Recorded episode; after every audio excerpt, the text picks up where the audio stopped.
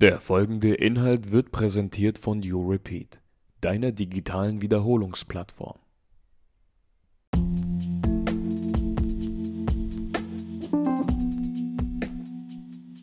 Diese Folge entsteht in Kooperation mit dem Nomos Verlag. Bei Nomos findest du alle Lehrbücher, die für dein Jurastudium wichtig sind, egal ob Strafrecht, Zivilrecht oder öffentliches Recht. Wir sind mittlerweile in der Examensvorbereitung, aber benutzen nach wie vor die Fachliteratur von Nomos. Im Beschreibungskasten kommst du direkt zum Shop und auf die Webseite. Außerdem verlinken wir das für die folgende Einheit passende Nomos-Lehrbuch zur intensiven und erfolgreichen Nachbereitung. Zudem gelangst du über den Link auf die Nomos E-Library und die Back Online E-Bibliothek.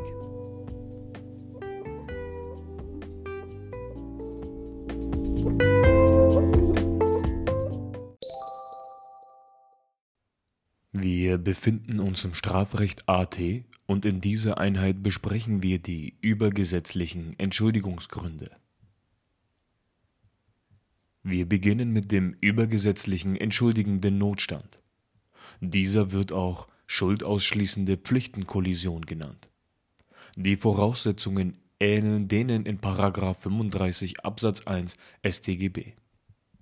Die Voraussetzungen hierfür sind erstens Notstandslage. Es muss eine gegenwärtige Lebensgefahr vorliegen. Das bedeutet, dass der Täter in einer unausweichlichen Lage ist, bei der er durch jede seiner Handlungen, also sowohl durch das aktive Tun als auch durch die Untätigkeit, gegen das Gesetz verstößt. Zweitens. Notstandshandlung. Die Handlung darf nicht nach 34 StGB gerechtfertigt oder nach 35 StGB entschuldigt sein. Die Handlung muss außerdem bei ethischer Gesamtbetrachtung das wesentlich geringere Übel darstellen, also das einzige Mittel sein, ein größeres Unheil zu verhindern. Drittens. Zumutbarkeit angelehnt an § 35 Absatz 1 Satz 2 StGB, wonach der Täter nicht entschuldigt ist, wenn ihm zugemutet werden konnte, die Gefahr hinzunehmen. Viertens. Subjektives Entschuldigungselement. Schließlich müsste der Täter als subjektives Element einen Gefahrabwendungswillen haben. Er muss Kenntnis von der Gefahr haben und versuchen, diese abzuwenden.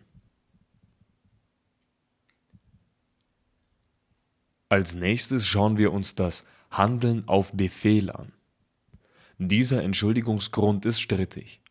Jemand handelt auf Anweisung oder Befehl, obwohl es eine grob rechtswidrige Weisung ist. Nach einer Ansicht löst man diese Konstellation nach allgemeinen Irrtumsregeln. Nach einer anderen Ansicht stellt das einen eigenen Entschuldigungsgrund dar, wenn der Untergebene die Weisung als verbindlich ansieht und eine Unverbindlichkeit nicht erkennbar war.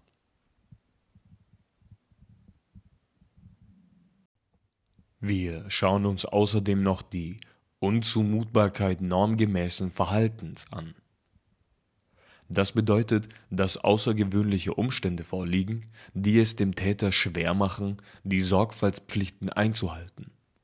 Bei vorsätzlichen Begehungsdelikten lehnt die herrschende Meinung diesen Entschuldigungsgrund ab. Bei Fahrlässigkeits- und Unterlassungsdelikten wird es zwar angewendet, aber es ist streitig. Diese Konstellation bearbeiten wir genauer in einer anderen Einheit. Zum Schluss kümmern wir uns noch um Artikel 4 Absatz 1 Grundgesetz.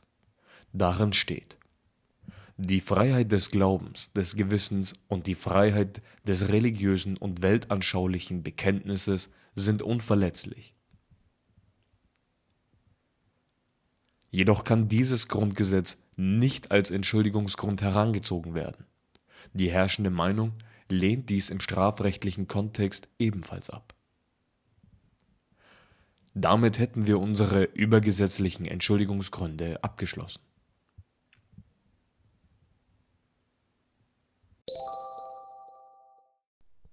Danke fürs Zuhören und weiterhin viel Erfolg beim Wiederholen. Herzlichst, You Repeat.